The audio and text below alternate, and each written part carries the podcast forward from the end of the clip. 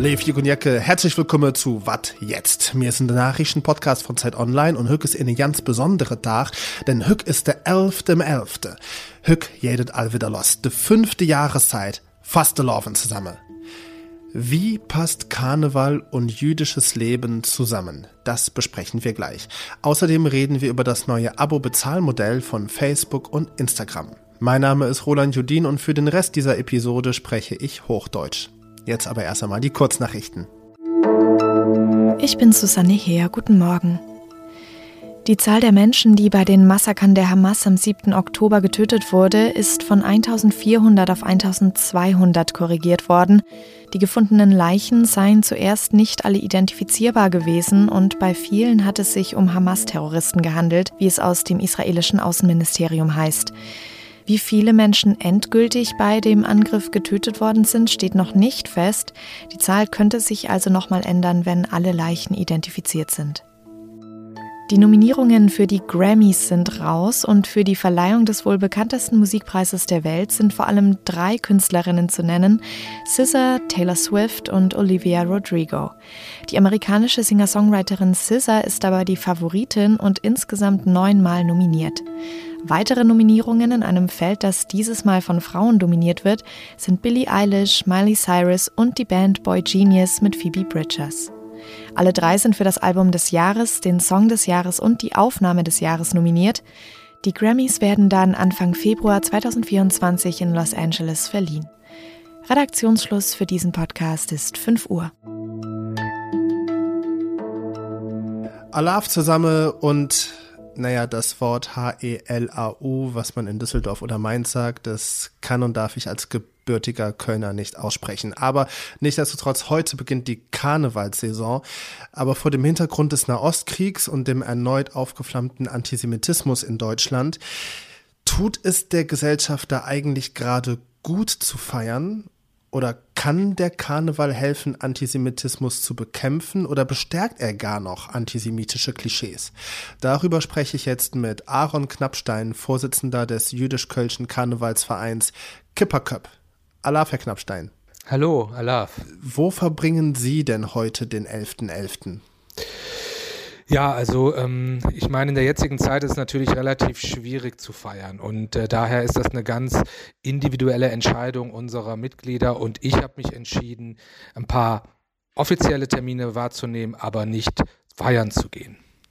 Und das, was Ihre Mitglieder vom Karnevalsverein erleben, wenn sie ab heute in die fünfte Jahreszeit starten, erwarten Sie, dass da der Nahostkonflikt im Karneval eine Rolle spielen wird? Also ich sag mal, für die Mitglieder, die feiern gehen, wird es irgendwo im Hinterkopf natürlich auch immer präsent sein. Das, das sagen auch alle. Also man bringt da eben diese schrecklichen Zeiten äh, zusammen mit dem, dass man eben auch jüdisches Leben feiert. Also für die Leute selber, ja, ist es irgendwie da. Ich glaube, für die allermeisten äh, Nicht-Jüdinnen und Nicht-Juden, die feiern gehen, spielt das keine Rolle. Weil im Karneval werden ja auch häufig politische Themen äh, verhandelt und ich sag mal so, wenn die Leute ähm, nach einigen alkoholischen Getränken an der Bar zusammenstehen, wird ja auch recht offen über alles, was das Land gerade bewegt, gesprochen. Also glauben Sie, für die meisten Menschen, die keine Juden sind, spielt der Nahostkonflikt und auch der erneute Antisemitismus in Deutschland dann keine Rolle? Das wird gar kein Thema sein?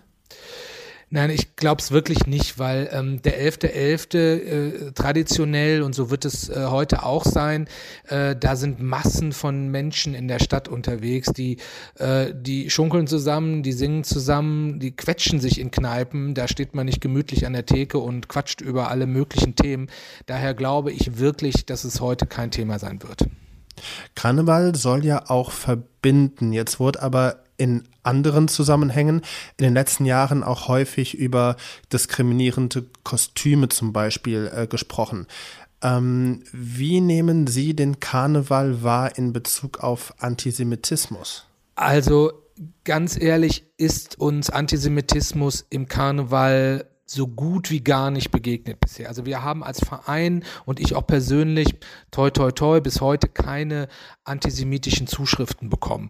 Ähm, also ich kann da wirklich nicht viel berichten. Was ich sagen kann, ist, dass ja äh, die Stadt Köln für heute ganz klar ausgegeben hat, sollte jemand äh, Kostüme zum Beispiel gewählt haben und sich zum Beispiel als Terrorist verkleiden oder so, da gingen so schon ein paar Sachen durch die äh, sozialen Medien, dann werden diese Leute auch wirklich aufgegriffen und verhaftet.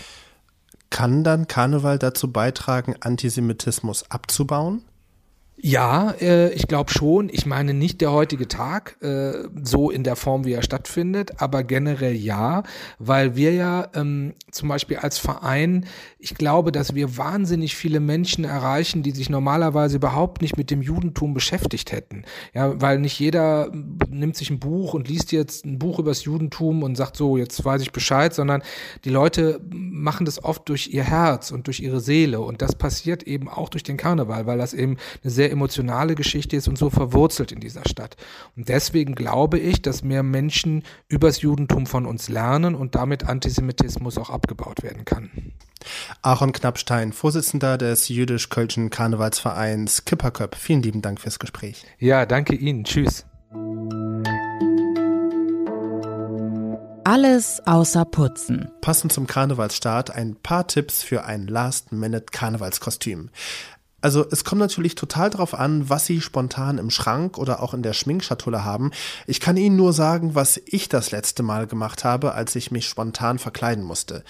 Weißes T-Shirt, am besten eins, das man nicht mehr braucht, dann da ganz groß und fett das Wort Fake draufschreiben und den ganzen Körper mit Zeitungspapier bekleben. Fake News Kostüm. Ja, man merkt, ich bin Journalist. Wenn Sie Tipps zum Wochenende haben, dann schicken Sie uns gerne doch eine Sprachnachricht an wasjetzt.zeit.de oder an die 040 7430 5513. Vielleicht hören Sie dann ja bald Ihren Tipp an dieser Stelle. Mehrmals am Tag bin ich auf Instagram unterwegs. Vorgestern aber ist was Besonderes passiert. Ein Fenster poppt auf und Meta, also der Konzern hinter Facebook und Instagram, fragt mich, ob ich die Dienste weiterhin kostenlos nutzen will und dafür auch weiterhin Werbung sehe und meine Daten auch für auf mich zugeschneiderte Werbung benutzt werden oder ob ich zahlen will. Knapp 13 Euro im Monat ich habe ganz schnell auf kostenfrei nutzen geklickt und alles, was blieb, war sozusagen die spöttische Verwunderung meinerseits, dass Meta wirklich ein Bezahlmodell einführen will. Lisa Hegemann leitet das Digitalressort bei Zeit Online und sie schaut gar nicht so spöttisch auf das neue Abo-Modell von Meta, sondern sie sagt, das ist eine bahnbrechende Entwicklung. Das muss mir genau erklären. Hallo Lisa. Hallo Roland. Warum macht Meta das auf einmal, ein Bezahlabo für Facebook und Instagram? Ähm, Meta reagiert damit auf ein Urteil des Europäischen Gerichtshofs aus, aus dem Sommer. Meta ist damals ähm, untersagt worden, bestimmte Daten zusammenzuführen. Und ähm, der Europäische Gerichtshof hat nahegelegt, dass wenn Meta ein Bezahlabo einführe, dass es damit diesem Urteil nachkommen würde. Und trotzdem schreibst du, dass dieses Geschäftsmodell die digitale Ökonomie umkrempeln könnte. Genau, ich habe das ja kommentiert, also das ist meine ähm, Meinung. Ich glaube, man kann das Meta-Abo sehr schnell abtun. Man kann sagen, das wird niemand abschließen. Getrackt wird man ja trotzdem noch, denn das ist wichtig zu erwähnen. Man wird weiterhin getrackt. Diese Daten dürfen nur nicht mehr verwendet werden oder werden nicht mehr verwendet von Meta für Werbung. Also natürlich wissen die trotzdem immer noch, was ich anklicke und was nicht. Das war mir aber zu einfach, weil am Ende ist dieser Schritt von Meta, der ja nicht freiwillig kommt, ein riesen eine Riesenveränderung in der digitalen Ökonomie. Bisher war es ja so, wenn man, für, wenn man, wenn man etwas gezahlt hat, zum Beispiel für Netflix oder für Spotify, dann ist das passiert, weil diese Unternehmen Geld verdienen wollten. Meta macht das eben nicht, weil sie Geld verdienen wollen, sondern weil sie der Regulierung der EU entsprechen müssen. Und in dem Fall eben auch überhaupt einem die Wahl gibt, ob man möchte, dass Facebook oder Instagram Daten auswerten für Werbung oder eben nicht. Das heißt also, die Tatsache alleine, dass sich so ein Weltkonzern wie Meta der EU-Politik, der EU-Regulierung beugt und sich verändert und NutzerInnen wie mich, wie dich vor die Wahl stellt, allein das ist schon sozusagen eine Zäsur, sagst du. Weil am Ende geht das darauf zurück, dass Datenschützerinnen und Datenschützer über Jahrzehnte versuchten, Regeln im Internet durchzusetzen, die uns ermöglichen, dass unsere Daten nicht für personalisierte Werbung oder andere Zwecke verwendet werden.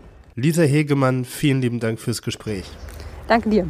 Und für die Tonqualität entschuldigen wir uns. Lisa ist gerade auf einer Tagung und hat sich kurz Zeit genommen und ist da mal eben ein paar Minuten raus in den Garten gegangen. Deswegen die Hintergrundgeräusche.